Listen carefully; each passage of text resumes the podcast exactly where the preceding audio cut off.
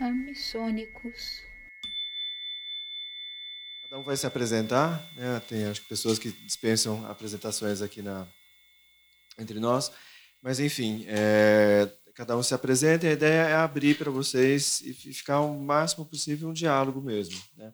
A gente tem alguns slides, poucos, e, é, de novo, a ideia é promover diálogo mesmo. Talvez para esquentar um pouquinho o, a sala aqui, a gente pode ter algumas alguns disparadores assim, mas talvez fazer uma roda de apresentação formal e aí a gente começa com os disparadores, aí vocês vão participando. Eu só não sei para onde está o microfone de vocês. Tá, então tá bom. Sim, é André Negrão, eu sou médico psiquiatra, eu, eu sou mais o faço menos pesquisa daqui da, do pessoal. O pessoal aqui é muito forte em pesquisa. Tô, já fiz pesquisa em outras áreas, mas não em psicodélicos. Estou iniciando isso. Eu basicamente sou um clínico, então eu coordeno ambulatórios de, de crack, cocaína e de álcool e drogas aqui no Hospital das Clínicas uh, do HC. Então, estou aqui mais para provocar as coisas entre todos nós. É, bom dia, todo mundo, boa, quase boa tarde, né? Meu nome é Siddhartha Ribeiro, vocês viram que a minha voz não está muito boa, porque eu fui à marcha ontem e gastei um pouco da, da voz.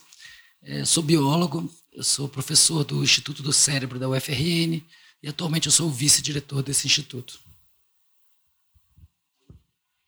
Oi, bom dia. Meu nome é Alessandra Sussulini. Eu sou do Instituto de Química da Unicamp e tenho trabalhado bastante nos temas da ayahuasca.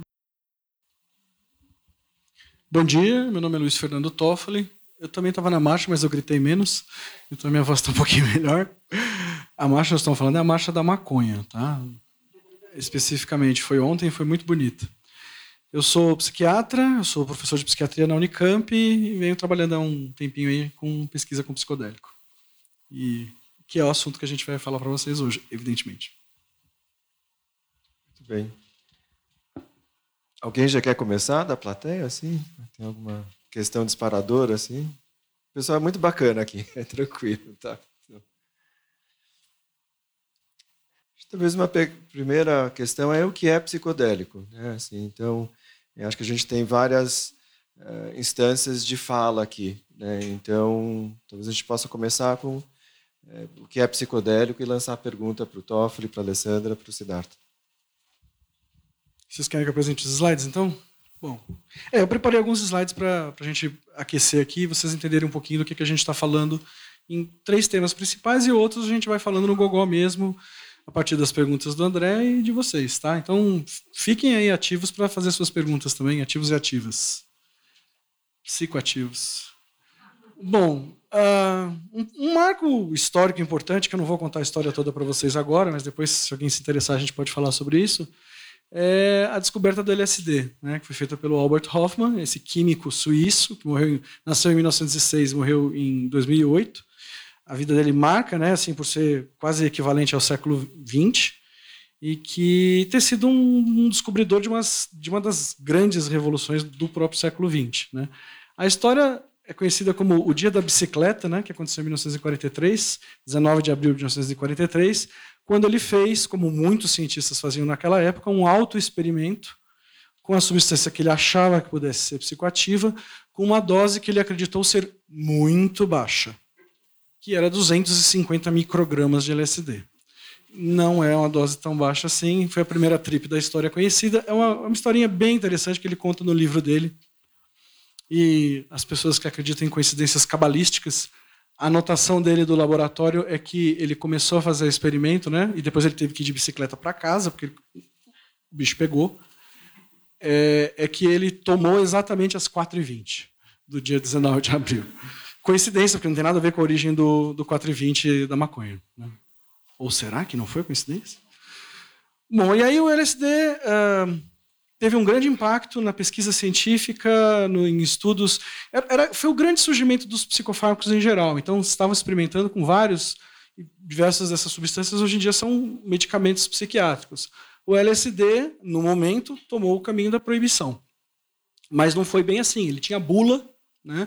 Eu estou falando do LSD por ser paradigmático e por ser uma substância sintetizada pelo ser humano. Né? Não, não, é um produto, não é um psicodélico natural como outros que existem. E, em parte, o Timothy Leary foi um, dos responsáveis por essa disseminação cultural do LSD, que começa como uh, droga de experimentação e de testes científicos e de uh, estudos terapêuticos, mas que sai do laboratório, cai pra, nas ruas e as pessoas começam a experimentar como formas de transformação da sua própria consciência, de reflexão sobre o mundo, de transformação política também. Houve, nos anos 60 foi muito casado os movimentos de contestação política e também a, o uso de várias substâncias, principalmente LSD e maconha mesmo. E isso trouxe uma certa né, expansão para o mundo cultural, né, para a música, para as artes visuais, para a própria psiquiatria e outros âmbitos. Né. Agora, a gente era um mundo, como qualquer mundo, né, onde o ser humano existe, é um mundo em disputa. E no final dos anos 60, quando acontecendo a, a guerra do Vietnã, e com Nixon no poder, né, é, o governo americano queria arranjar alguma forma de poder controlar certos grupos pacifistas. E você não podia prender a pessoa por ser pacifista. Mas as pessoas usavam uma droga que não era ilegal naquela época, o LSD. Então, uma das formas de se controlar os grupos era justamente controlar as substâncias que esses grupos usavam. Na verdade, a história da proibição das drogas é uma história da proibição das drogas usadas por grupos indesejáveis. Por onde você olhar, você vai ver isso. Muito bem. E aí houve a grande proibição e a substância foi declarada como Schedule 1 nos Estados Unidos, né, que significa entender que não tem qualquer uso terapêutico. A morfina, que é extremamente viciante, não está nessa categoria, porque é entendido que ela tem um efeito terapêutico e ela é prescrita por médicos, né? O LSD não chegou a, a poder. Houve várias, houve toda uma, uma, disputa na época, houve julgamentos a respeito disso, mas não, não houve como reverter. E o LSD foi proibido, e aí com isso a pesquisa psicodélica ficou congelada também.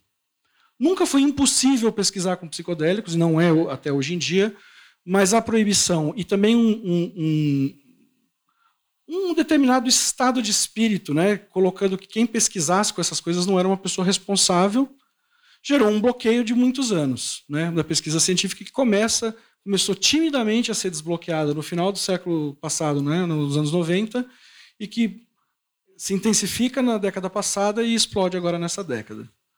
E essa explosão ainda é uma explosão modesta, mas de qualquer forma, como vocês devem ter visto, ganhou a mídia.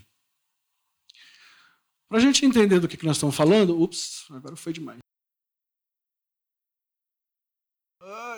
Então, vou falar um pouquinho da experiência psicodélica. Uh, primeiro, entender que psicodélico, a palavra, eu uso a palavra psicodélico, não uso a palavra alucinógeno, né, que é um termo bastante utilizado na farmacologia. É, tem, é, o, a etimologia da palavra psicodelia significa a, a, a manifestação do que está na mente. Foi um, um, termo criado por um psiquiatra chamado Humphrey Osmond, que era amigo do Aldous Huxley, eles trocavam cartas. O mundo psicodélico é cheio de historinhas interessantes, tá? são várias, eu estou só abordando algumas. Eles trocavam umas cartas, o Huxley sugeriu um nome que ele, chamava, que ele queria que chamasse Phanerothyme, fanerótimo, que seria um nome horrível, e o Osman, e ele fazia uma descrição de, fez um poeminha até, né? Fez um e que, mas que dava uma coisa assim muito angelical. E o Osman, como psiquiatra, sabia que existia a bad trip também, as experiências difíceis com os psicodélicos, e aí ele achou que era interessante colocar um nome que reverberasse como uma manifestação daquilo que já estava dentro da mente humana e que era uma espécie de amplificador. Né? E em doses baixas, os psicodélicos causam uma espécie de relaxamento inicial das fronteiras do eu, das fronteiras do ego, você se sente um pouco mais à vontade. É claro que isso depende muito do estado de espírito da pessoa e, e do local, em, do setting em que isso está acontecendo. Mas em circunstâncias ideais, há uma espécie de um relaxamento do, de certas fronteiras do eu, uma, uma sensação de um certo bem-estar, de uma certa eutimia. E aqui eu estou falando especificamente dos psicodélicos clássicos. Depois tem alguns subtipos, né? vamos imaginar aqui que nós estamos falando de doses de LSD. Né? Então, uma dose de 50 microgramas, 100 micro, até 100 microgramas, e, e, essa era uma dose utilizada em psicoterapia. Você dava psicoterapia para fazer um relaxamento das bordas do eu, para que o psicoterapeuta pudesse aprofundar e discutir questões mais profundas. Né? Não é muito fácil fazer psicoterapia do LSD, porque é um troço que dura 10 horas de efeito, né? 8, 10 horas. Então, não é a sessão clássica que você chega, fala 45 minutos e vai embora. Né? Talvez por isso não tenha, no mundo capitalista não tenha tido tanto sucesso. Oi, mas está tá pulando aqui. Eu vou avançar. Ai, não sei o que está acontecendo. Não, eu acho que ele está pulando sozinho, por alguma razão. Pronto, fica aí. Então, com doses um pouco mais altas, a gente tem alterações perceptuais, né? Uh, em geral, apesar do nome alucinógenos, não são alucinações, são alterações que, que são, em geral, visuais. Elas são deformações, mudanças de perspectiva, alterações de uma certa o mundo ficando mais curvo do que ele é e menos uh, com ângulos retos. E também o que se chama de sinestesia, que é você haver certas confusões, ouvir, ouvir uh, cores, sentir o gosto de sons e por aí vai. Uh, em doses mais altas, doses mais próximas das chamadas heróicas, a gente teria uma espécie de uh, encontro de comunhão com o universo, que algumas pessoas vão até falar de que é com Deus, ou com a realidade definitiva, ou com a natureza, como você a compreende e também a, a ideia da dissolução do eu. Né? Doses tão altas que você já não, não consegue entender a, a, você como separado do universo. E segundo algumas das teorias atuais, essas seriam as teriam, estariam vinculadas a alguns efeitos terapêuticos. Alguns estudos sugerem, mais hipoteticamente do que ainda comprovado, de que a parte terapêutica dos psicodélicos estaria ligada a essa quebra da fronteira do eu com o mundo, em condições adequadas e para pessoas que podem fazer isso. Psicóticos, por exemplo, já têm uma quebra do eu com o mundo. Ao tomar um psicodélico, eles podem ter, de fato, uma crise psicótica grave. Né? Então, isso já para lembrar dos riscos. Então, eu falei, acho que. Acho que sim, né? Sim. Só para vocês saberem quais são, o que, o que, tô, o que a gente está chamando de psicodélico, se eu conseguir mostrar, né? Porque está difícil o negócio. Ai, ai, ai. São esses. Então, os psicodélicos clássicos, né? LSD, psilocibina, mescalina, DMT. A ayahuasca é um produto natural, tem outros também, né? Que é, no Brasil é legalizado para uso ritual. Os empatógenos, às vezes, são considerados dentro do, do, dos psicodélicos, né? Como o MDMA. A ketamina é um psicodélico dissociativo, tem sido bastante utilizada em situação de, de recreativa, mas também é, é, um medicamento que é utilizado para tratamento de depressão e, e como anestésico. Né? Tem efeitos diferentes dos psicodélicos clássicos, mas a gente está colocando aqui dentro porque está dentro desse contexto. E a ibogaína, que a gente que é uma molécula extremamente complexa, que teria também uma das maneiras de descrevê-la seria colocá-la como onirógeno é, é uma molécula que causa um efeito que dura aproximadamente 24 horas e que dá um estado é, similar ao do sonho. Só que entre estar acordado e estar dormindo, mais ou menos por aí. Tá bom, né? Acho que sim. Tá aberto aqui o microfone, vocês estão. Eu não sei se vocês querem falar mais alguma coisa? Acrescentar?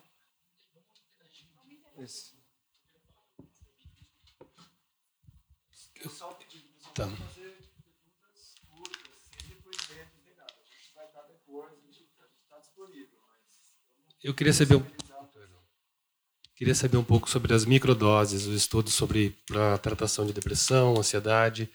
Né, tem se ouvido falar muito sobre isso. Queria que vocês comentassem. Principalmente da ayahuasca. Então, esse é um tópico, né? um tópico que a gente, é, é, daqui, que é o uso terapêutico que a gente fala. Né? Então, aí tem desde uma noção de uso. Uh, a pessoa é livre para fazer, ela tem um problema, ela pode, ah, eu acho que isso daqui vai me melhorar, né? com qualquer situação de dor ou sofrimento. Né?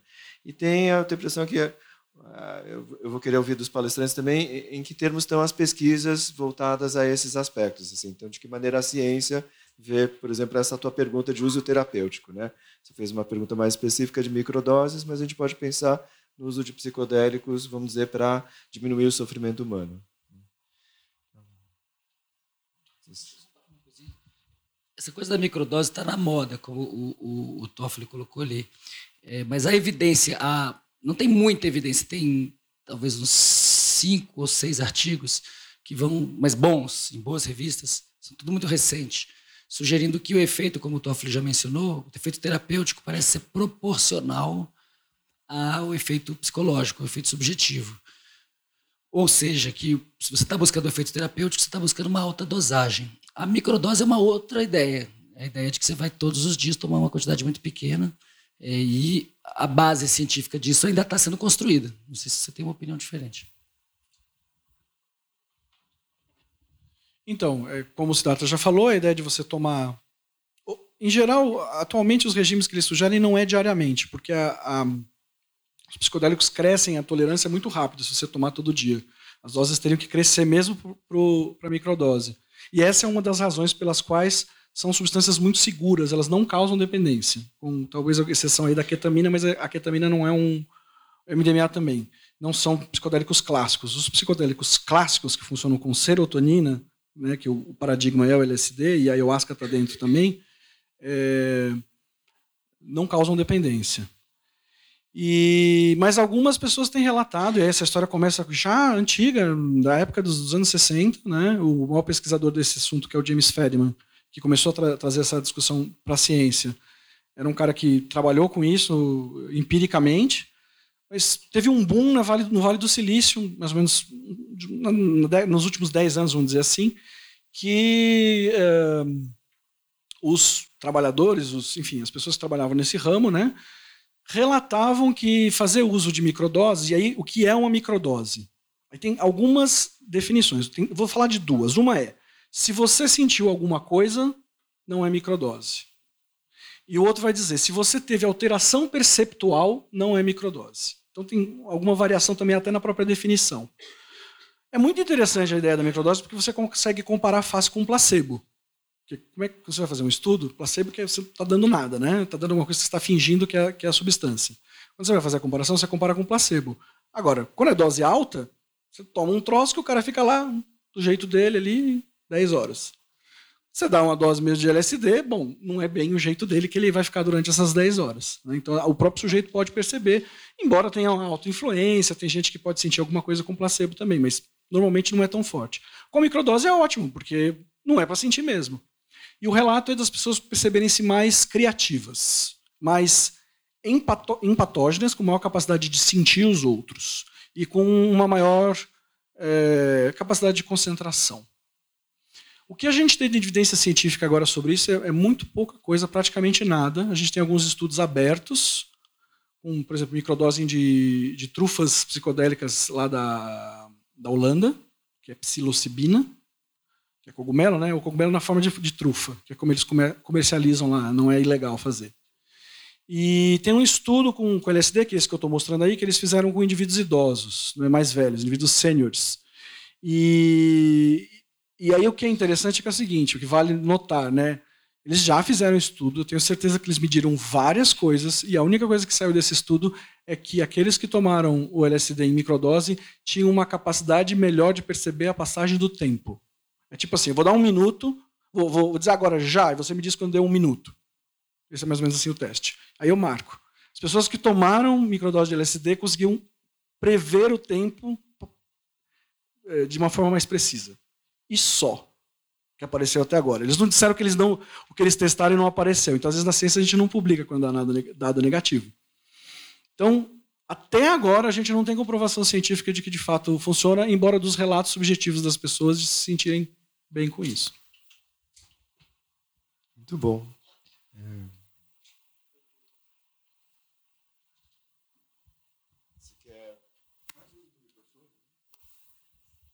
Obrigado. É... Eu tenho uma dúvida, assim, não é uma dúvida, eu gostaria de saber se vocês têm algo desenhado nesse sentido. Se vocês. Pesquisa científica é, um, é complicado porque tem muitas limitações financeiras, técnicas, até de questões éticas e tudo mais. Mas se vocês pudessem fazer um exercício aqui, qual seria o experimento ideal, ou o estudo ideal para você comprovar a terapêutica dos psicodélicos. Como, como ele seria? Um esforço mesmo, como os físicos fazem quando eles vão estudar vacas e eles colocam elas esféricas no vácuo. Quer dizer, como que seria o experimento perfeito para vocês nesse sentido, sem amarras no, assim, pragmáticas? pergunta é excelente. Talvez a gente pode pular direto para a pergunta ideal, né? Uma, uma utopia, mas falar um pouco das distopias, assim, ou das dificuldades. Acho que o Siddhartha, Toffoli e a Alessandra têm experiências de pesquisas como já têm sido feitas. E aí talvez aí isso como ponto de crítica para falar do, do ideal. Talvez Alessandra quer.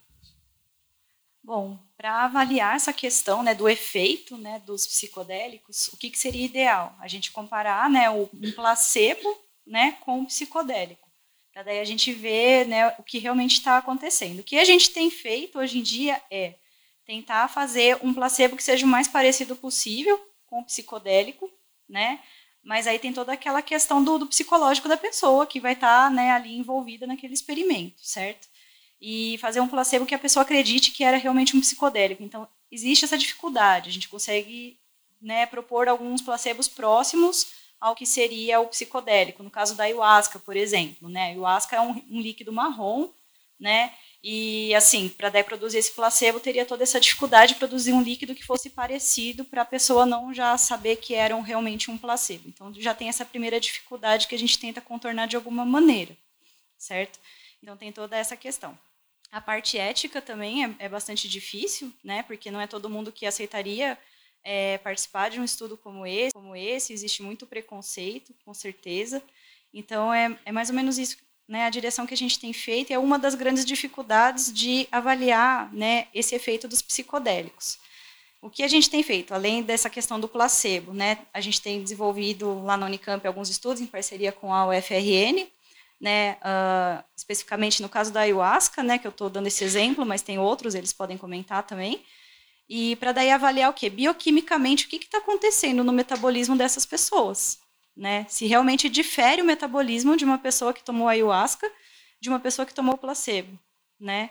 Para daí ver o que realmente está acontecendo no organismo. Então esse é um dos estudos que a gente tem trabalhado, né, atualmente para assim, né, provar que realmente existe um, um efeito no próprio metabolismo das pessoas. Então esse é um dos tipos de, de estudos e com as suas limitações.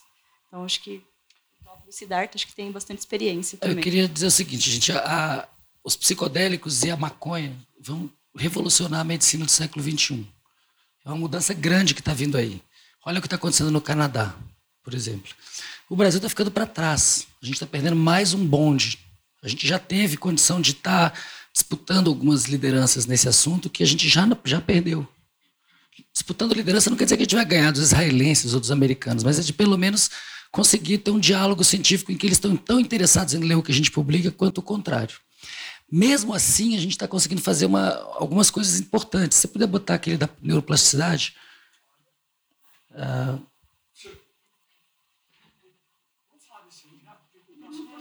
deixa só ir naquele lá, deixa só ir naquele lá. Isso aí você volta para cá.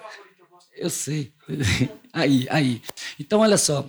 É, a, a gente falou aqui que a evidência para microdose não é sólida, isso está sendo feito. Mas a evidência para dose é sólida, é forte. Tá? Tem artigos, muitos artigos, bons artigos publicados por vários grupos diferentes nos Estados Unidos, na Europa e, a, e o Brasil também. Então, tem quatro artigos até agora, publicados em boas revistas, mostrando que. Bom, então tem os artigos de efeito clínico, é bom para depressão, é bom para trauma, MDMA é, é muito bom para trauma, ansiedade terminal, isso tudo está muito bem demonstrado tá? em doses mais altas. Mas por que, que isso acontece? E aí, entrando um pouco no que a Alessandra falou. Então, tem estudos, inclusive feitos aqui no Brasil, feitos no IDOR, feitos na, na, no FRN, mostrando que os mecanismos são mecanismos de produção de novas sinapses, de plasticidade. Então, é, quando a pessoa fala, ah, eu tive uma sessão de 10 horas de LSD, que foi como se eu tivesse feito 10 anos de terapia, isso não é absurdo. Porque foram 10 horas de intensa plasticidade. E aí é que fica muito evidente que uma coisa muito importante que, que a psiquiatria tem que olhar melhor, o Thomas Insel fala isso, é o setting, é o próprio papel do terapeuta e do, e do consultório ou do, ou do espaço onde a pessoa está sendo atendida. Hoje em dia, a pessoa está usando ketamina para depressão em alguns lugares, pega paciente deprimido, injeta ketamina nele, deixa em cima da maca e sai, deixa, vai embora, deixa o cara lá na maca, no quarto branco. Então, assim, o, o, a psicodelia vai entrar na psiquiatria. O Thomas Issel, que ficou 15 anos na frente da, 14 anos na frente do, do, da psiquiatria norte-americana, estava lá no Congresso de Psicodélicos, há dois anos atrás, dizendo: olha, a gente, eu estou aqui porque a gente tem uma crise. A crise é que os psiquiatras acham que sabem muito mais hoje do que há 30 anos. Todos os psiquiatras se olham e falam: pô, a gente hoje é muito melhor profissional, a gente sabe muito mais sobre o mecanismo, a gente tem mais remédios.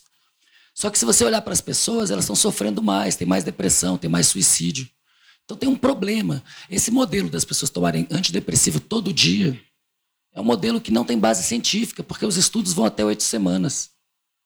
Tem um, um estudo recente do Ioannidis comparando 21 antidepressivos com placebo. Todos são melhores que o placebo, só que bem pouquinho. Será que vale a pena, considerando todos os efeitos colaterais?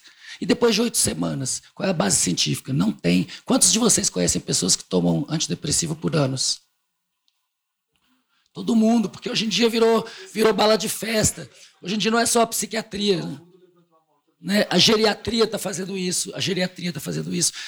É comum você encontrar uma pessoa de 60 anos que está tomando antidepressivo há 40, que já, e aí o que acontece? A pessoa começa a tomar aquele, aí para de funcionar, e dá outro, depois mistura, vai virando uma salada.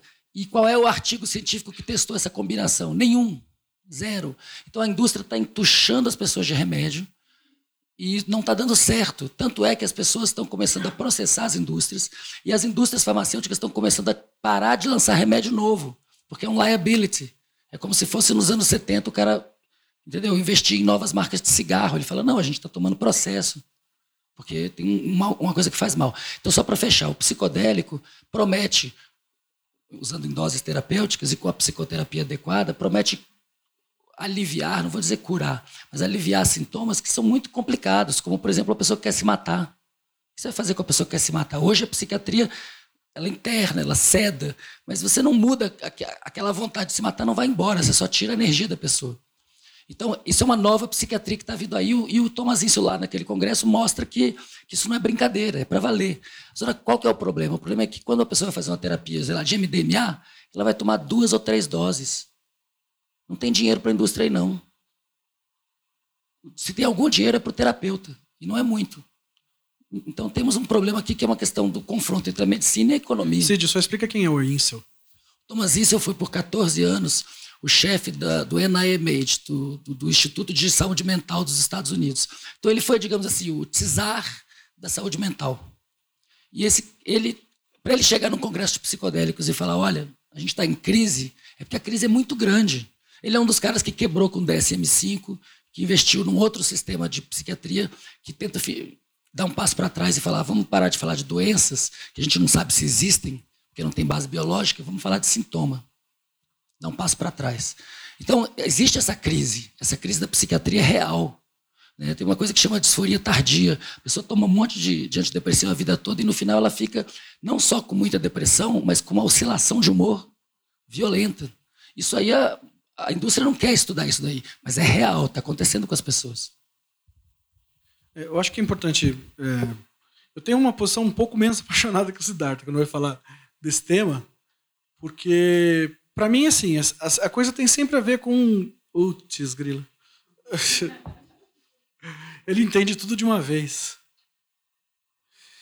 É, é, que tudo tem risco, né, gente? Então, os antidepressivos têm riscos, não tomar antidepressivos em algumas situações vai ter risco também. E a gente tem que sempre pesar isso eu concordo com o Siddhartha que a, minha categoria, a categoria do André, pesa a mão às vezes e os médicos em geral também e acabam prescrevendo em situações onde a gente ou deveria pensar em outras coisas e tem situações também onde você não tem outro recurso disponível e, aí o, que tem, e o medicamento é um recurso relativamente fácil de conseguir. Né?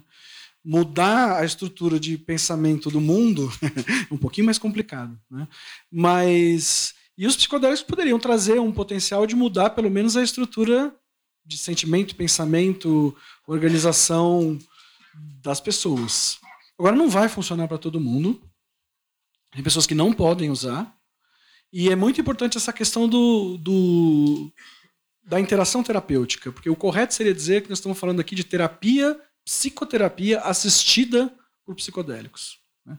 A gente tem um exemplo aqui, por exemplo, isso é uma, uma cena de um, de, um, de, um estudo, de um desses estudos que aconteceu lá nos Estados Unidos, onde você tem uma dupla de terapeutas acompanhando uma paciente que tomou MDMA. Pode parecer bastante chocante para vocês, porque MDMA é uma droga de balada, né? Que a pessoa está deitadinha, embrulhadinha, com, ouvindo musiquinha, com uma venda no olho. Mas é possível fazer isso com MDMA? Sim. Uh, mas antes de se fazer isso, já, a psicoterapia começa antes para se criar um vínculo com os terapeutas. Você precisa confiar na pessoa que está dando um psicodélico, porque pode levantar, inclusive, sensações negativas, ideias um pouco paranoides em algumas pessoas. Né? E não, não precisa ter rabo de cavalo para ser terapeuta do MDMA, tá? É importante lembrar disso. Até um tempinho atrás eu estava, mas eu cortei. E, então, acho é importante falar dessa questão da, da segurança. Um outro ponto que eu acho que é legal, só para eu terminar minha fala, se eu conseguir chegar lá, né, vamos ver. Vou devagarzinho. Já apertei duas vezes, ele vai pular daqui a pouco. Que é o slide que eu queria mostrar, né, claro. Que é o seguinte, o que, que, é, que, que a gente... Como é que a gente acha que os psicodélicos funcionam? Né? Bom, são várias formas, tem aspectos celulares, né, nos neurônios, tem... Um, Efeitos anti-inflamatórios, tem um slide também, que eu não vou entrar em detalhes, não vou mostrar, mas que tem um potencial anti-inflamatório. Aparentemente, os psicodélicos são anti-inflamatórios. Tem relatos de pessoas que se curaram de alergia definitivamente ou temporariamente tomando psicodélicos. Mas existe a questão da estruturação das redes do cérebro. É uma coisa que a gente tem estudado cada vez mais recentemente é, são as chamadas redes. O que, que significa isso? Né? Isso aqui é um conectoroma, é um, um diagrama que mostra com cada bolinha né, e, a, e as faixinhas, né, os, as linhas, áreas do cérebro que se conectam. Elas estão conectadas aí. Né? Quando tem um risquinho, mostra a força dessa conexão.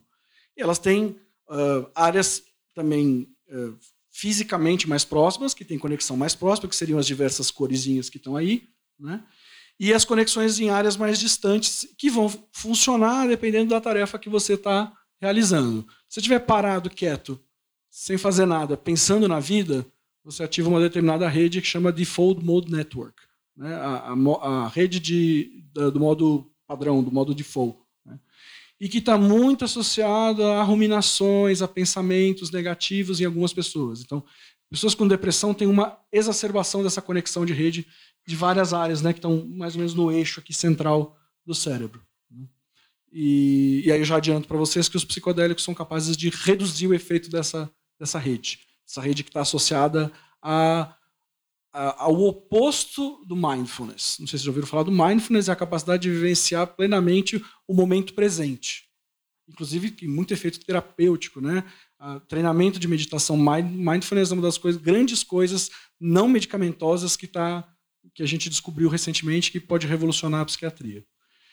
O estar, estar o tempo todo ruminando é você não estar vivendo o momento presente. É você estar tá ali fisicamente, mas a tua cabeça está em a conta que eu vou pagar, o problema que eu tenho, a tristeza que eu senti e, e fica lá. Né?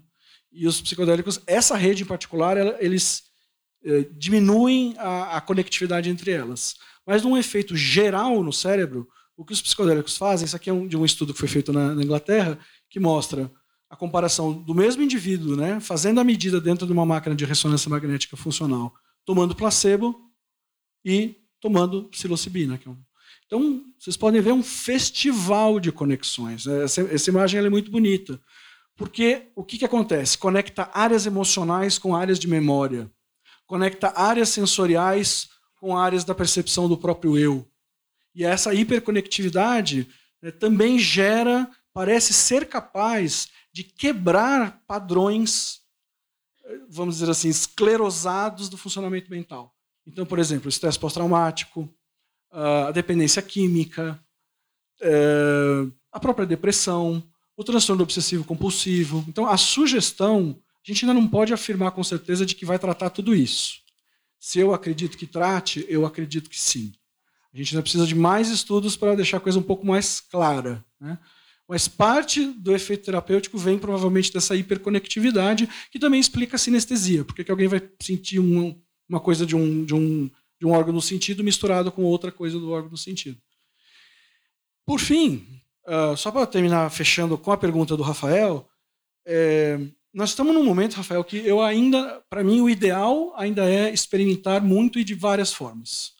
Então, fazendo estudos abertos, onde o indivíduo sabe quando ele está tomando o placebo e quando ele sabe que ele está tomando a substância.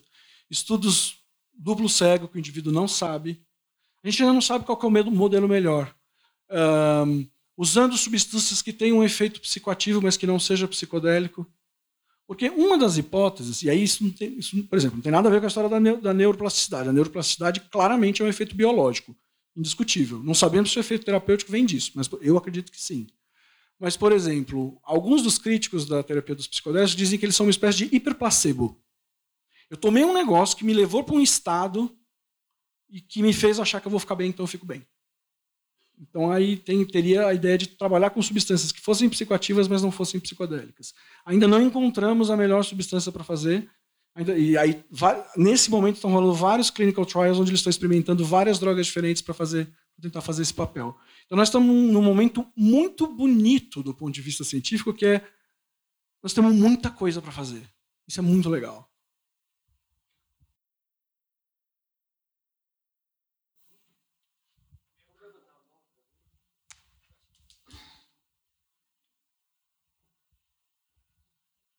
Oi, meu nome é Lucas.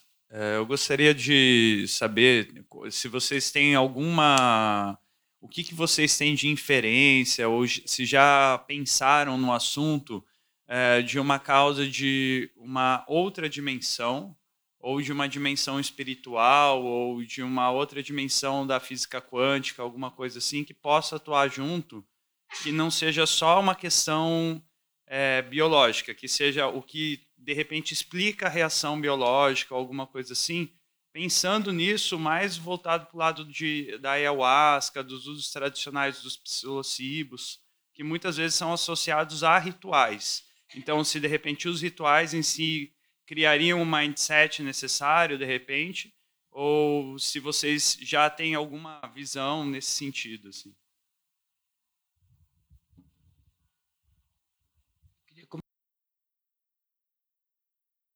Essa resposta não, então talvez seja bem diferente.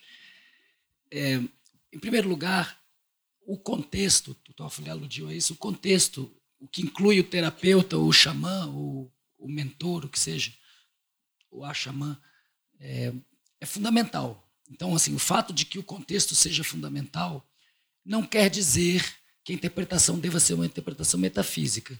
Né?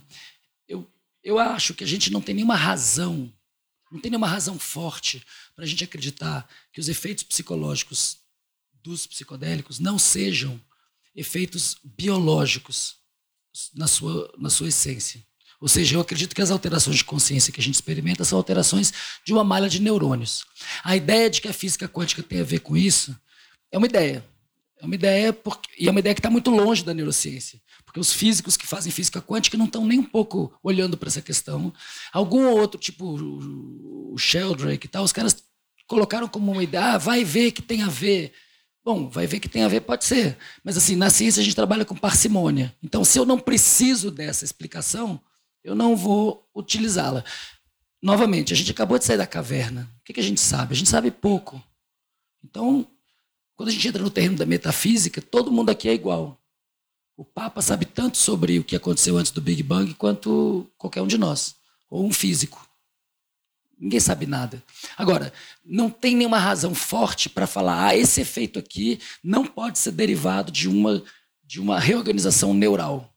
Não tem nenhuma. Você fala, ah, isso aqui não pode ser explicado pela biologia. Não tem isso. Até hoje não apareceu. Então, é possível? Tudo é possível. Mas eu preciso pensar nesses termos, porque são termos muito vagos. Como é que a física quântica se relaciona com a consciência? Quem está falando isso não tem a menor ideia de como fazer essa ligação. É só uma certa, uma, um certo mal-estar, digamos assim, com, com a, a, ciência atual. Mas eu acho que a gente vai resolver isso tudo no âmbito da, da biologia, da fisiologia e da psicologia. Mantendo, evidentemente, a porta aberta, pra, porque a gente é muito ignorante, a gente não sabe mesmo. Eu acho o seguinte: duas coisas. Acho que a gente precisa ter coragem de começar a experimentar cientificamente em relação a isso. Né? E tem, eu esqueci o nome dele, estava até tentando achar aqui no, no mas tem um, um, pesquisador, um neurocientista que é físico, lá do IDOR. Você sabe qual é o nome dele, Siddhartha? Aquele rapaz está pesquisando influência da mente na, na matéria. Então, e é um ele tem um modelo lá de um, de um desenho lá de um, de um projeto para poder verificar se a concentração de uma pessoa à distância é capaz de afetar o feixe de um laser e, a, e, a, e o acendimento de uma, de uma lâmpada. São modelos clássicos de pesquisa que se fazia mais antigamente para a psicologia, quando não tinha tanto preconceito em relação a isso. E aí um pouco do preconceito com os psicodélicos, da pesquisa com o psicodélico, também tem o preconceito de pesquisa com esse tipo de coisa. E que tem resultados, se você vai olhar a literatura, tem umas coisas assim que você pode entender que seriam anomalias, ou você pode entender que de fato haveria uma chance de você investigar a, poss a possibilidade da mente humana afetar de alguma maneira algo que não seja o que está diretamente ligado aqui dentro da nossa cabeça. É, eu acho o seguinte: uh, não devemos ter preconceito como fazer pesquisa. Temos que fazer a pesquisa e ver o que, é que aparece.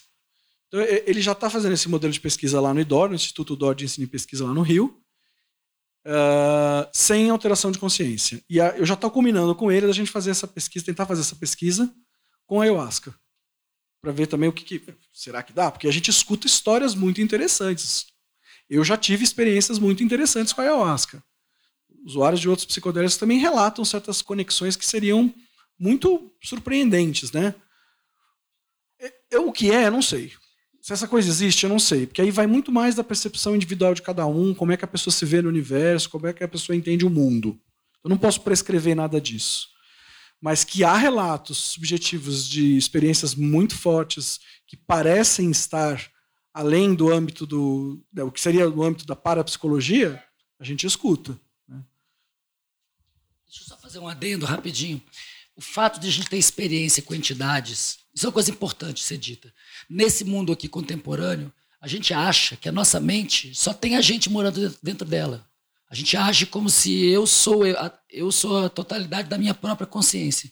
Mas se você vai olhar para os ameríndios, se você vai olhar para cultos de ayahuasca, você vai ver que as pessoas estão em relação com entidades, com criaturas da mente. Agora, isso significa que essas criaturas existem num plano metafísico, ou isso significa que a minha mente é habitada por outras mentes?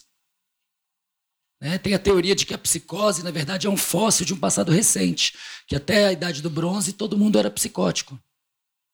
Que a esquizofrenia, na verdade, era adaptativa.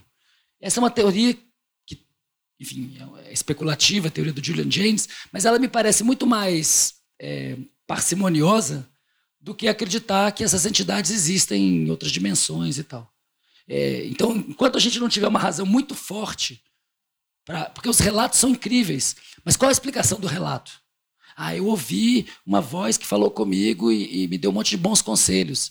É mais fácil eu acreditar que é um espírito ou que aquilo, que aquilo mora em mim, que faz parte da minha mente. O Aldous Huxley falava, né? A, a nossa mente é habitada por muitas criaturas que parecem ornitorrincos, elas são improváveis e, no entanto, elas existem. Só que a gente tem muita dificuldade porque a gente não pratica religiões ou, ou, ou rituais de contato com essas entidades na, no mundo contemporâneo.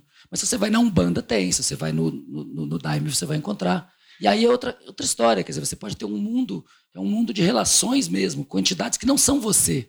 Quando a pessoa está possuída por um caboclo, se ela está incorporando um caboclo, ela não, o caboclo não é ela. Um não sabe o que o outro sabe. Então a mente da gente ela tem, ela é um espaço gigantesco. Toda noite a gente sonha com um monte de criaturas da mente. Você encontra seus parentes, seus amigos. Onde é que eles estão morando? Os índios acham que eles estão morando num outro plano. Na Umbanda, eles vão dizer que é o plano do reino Aruanda, onde estão os ancestrais. Mas eu acho mais parcimonioso acreditar que esse mundo todo cabe aqui. Está tudo aqui. Vocês estão no meio de cientistas aqui, pessoal. Então, é assim, mas assim, eu acho que o bacana da pesquisa da psicodelia e o Toffoli apontou uma coisa fundamental, no meu entender, assim, não só uma inserção política, acho que isso que é bacana do movimento psicodélico, não só do movimento das pessoas fora dos consultórios ou da, da ciência, mas dos próprios cientistas que a gente vê muitas vezes uma alienação muito grande. Bom, tem uma parcimônia aqui, quem que levantou primeiro? Vocês podem decidir.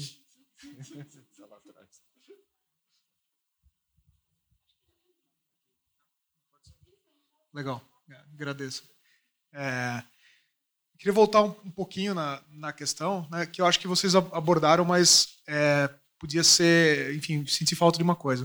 A gente está falando pela primeira vez de coisas que têm efeito biológico, mas também têm efeito mental, e há uma dualidade nisso e que o efeito terapêutico está justamente nessa dualidade. Né? A minha visão como enfim, pesquisador de área correlata, né, a gente se conhece, sou pesquisador da área de, de cannabis, é de que esse é um paradigma da psicofarmacologia como um todo que precisa ser modificado. Normalmente a gente costuma estudar o que as drogas fazem com o indivíduo. E nesse tema é imprescindível estudar o que o indivíduo faz quando está sob efeito dessa substância. Isso não é um anti-inflamatório, né? assim, não, não, é uma coisa dura é, que vai ter um efeito exclusivamente na, na biologia. É, e, a meu ver, isso já existe em grande parte da psicoterapia com outras substâncias, incluindo antidepressivo, mas é só negligenciado. Né? O antidepressivo ele, ele, ele não cura a depressão, ele faz o indivíduo sair da cama. E o que cura a depressão são as experiências que ele tem fora da cama e fora da casa. Né? A, a, a, enfim, os, os, bloqueadores de memória, os amnésicos, né, tipo a ketamina, que foram tentados usar para suprimir o trauma, não curaram, porque o indivíduo não tem que esquecer o trauma, ele tem que enfrentar o trauma. Né? E aí eu acho que o, o, o, missing link nessa história toda, eu gostaria de ouvir muito mais de um terapeuta agora do que de um cientista mais duro de bancada, é que eu acho que há um desafio aí de design de experiência. Né? É, todas as substâncias são utilizadas em contextos ritualísticos e provavelmente os rituais fazem um papel importante aí. Como a gente desenha experiências significativas é, para fazer bom uso dessas substâncias? Né? Será que as experiências são diferentes para diferentes patologias? Será que é uma experiência única? Eu acho imprescindível estudar os efeitos biológicos dependente dessas experiências, porque provavelmente eles serão diferentes, pelo mais ou menos intensos ou de naturezas diferentes. Bom, tipo, excelente pergunta. Mas a resposta é mais ou menos como a que eu dei para o Rafael. É, nós temos a oportunidade de fazer esses diversos desenhos agora. Então, nós estamos experimentando também.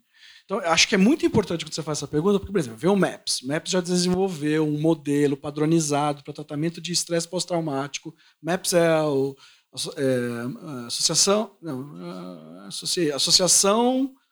Uh, é isso aí. É uma sociedade, é uma associação que financia estudos e tal, e, e um grande encontro de psicodélicos que tem na, na Califórnia a cada três, dois anos. Três anos.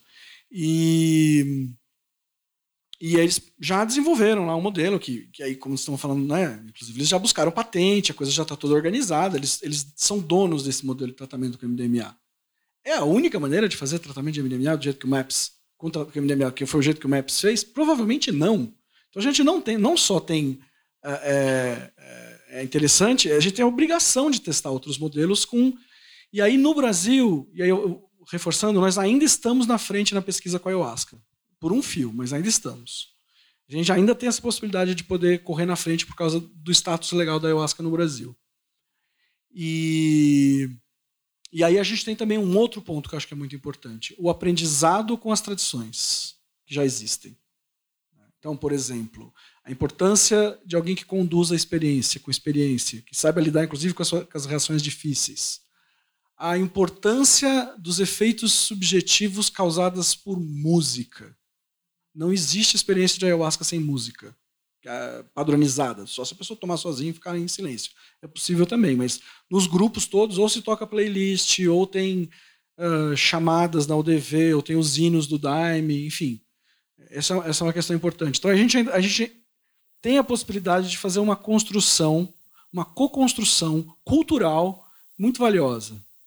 Mas mais do que isso, você tem toda a razão. Quando a gente vai falar sobre os, os a psicofarmacologia clássica, como os antidepressivos, a gente precisava estudar melhor.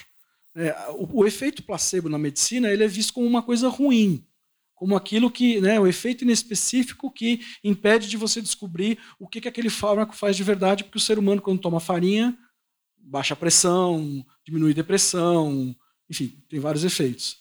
Então, por isso você sempre compara com placebo. Mas, na verdade, o que a gente precisaria fazer é, se existe algo que eu estou dando farinha para a pessoa, se a pessoa está melhorando, eu tenho que aprender a usar esse negócio e não achar que ele é um ruído no meu sinal. Né? Mais ou menos por aí, não sei o que, que os outros acham. Bom, é, tem, tem metodologias. A gente, aqui no Hospital das Clínicas, a gente, dentro dessas dianteiras, acho que a gente também tem uma facilidade no Brasil de fazer experimento com uma substância que foi citada aqui, que é ibogaína. Então, é, que aqui a gente pode usar com finalidades terapêuticas, pelo menos nos Estados Unidos não pode. Então as pesquisas lá estão um pouco truncadas com isso.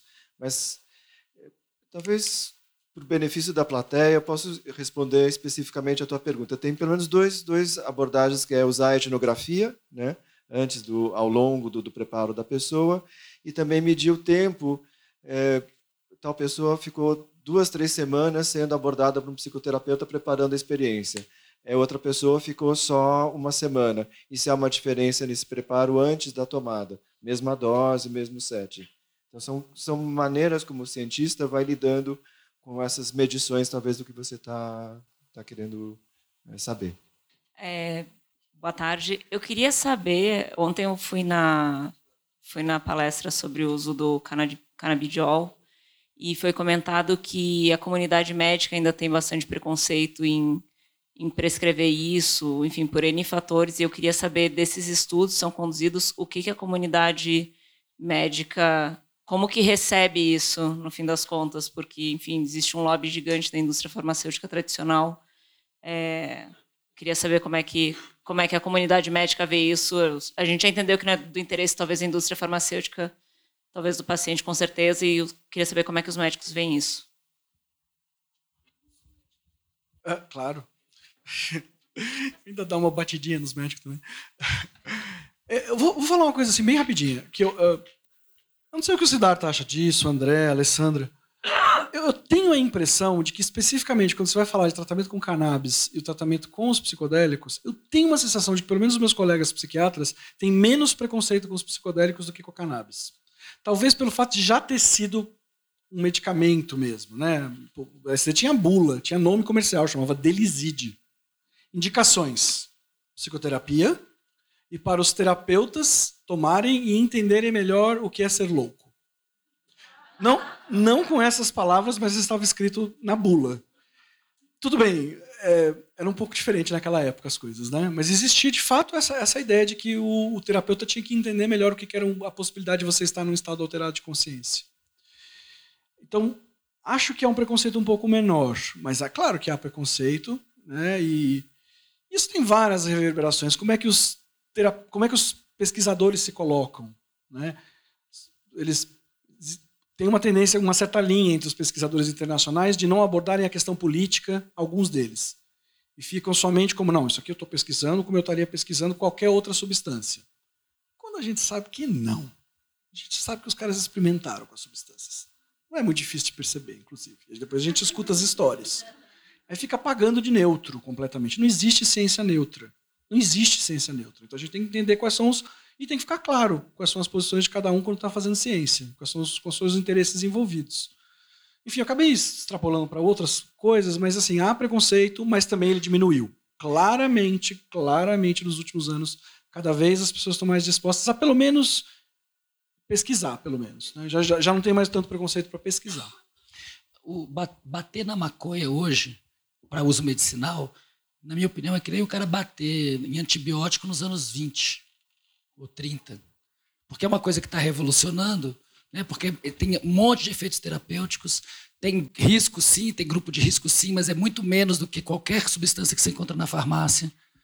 E existe no, só que o Brasil é um país muito atrasado.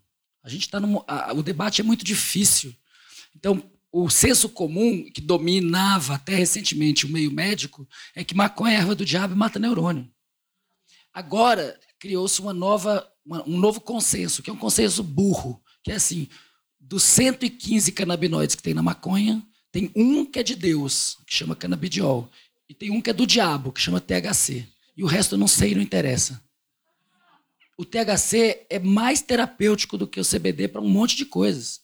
E a mistura deles é mais legal ainda para câncer, efeitos antitumorais da cannabis. Se você pega e, modelos de glioma e, e, e trata com irradiação, você não consegue matar o câncer, você só diminui um pouquinho o crescimento dele. Trata com, cannabis, com CBD e THC, ele diminui, mas também cresce. Se você, quando você combina, o tumor não cresce. Lá em Israel, os caras estão. Paciente oncológico é maconha. E aqui no Brasil, a gente está numa discussão bizarra porque o CBD, o CBD é, terapêutico? É. Mas ele sozinho não faz verão. Os caras acabaram de botar o Epidiolex aí no mercado para epilepsia, que é praticamente CBD puro. Quando chega sete meses, para de funcionar. Mas o extrato da planta não para de funcionar. E tem toda uma teoria por trás disso, que é o efeito comitiva do Mechula, que vai acabar ganhando o prêmio Nobel junto com Carline. Se, algum brasileiro ganhar o prêmio Nobel, é o Carline, junto com o Mechula, por causa do, CBU, do, do, do sistema canabinoide. E aqui no Brasil a gente está numa discussão bizarra. Por quê? Porque o rico já tem acesso à maconha. Qualquer pessoa que tenha R$ 2.800 e tiver uma receita médica, ela vai na farmácia e compra Mevatil, que é o nome brasileiro para Sativex. E a pessoa tem acesso ali a 27 miligramas por ml de THC, 25 miligramas por ml de CBD. Então a maconha está totalmente acessível para quem tem dinheiro. O que a gente está discutindo aqui é: será que as pessoas que não têm dinheiro podem plantar em casa, podem fazer uma cooperativa? Essa é uma discussão profunda sobre saúde pública. Agora, esse muitas vezes eu estou nesse embate com alguns médicos psiquiatras preconceituosos, aí você fala, não, mas está na, tá na farmácia, o cara não acredita, ele não acredita.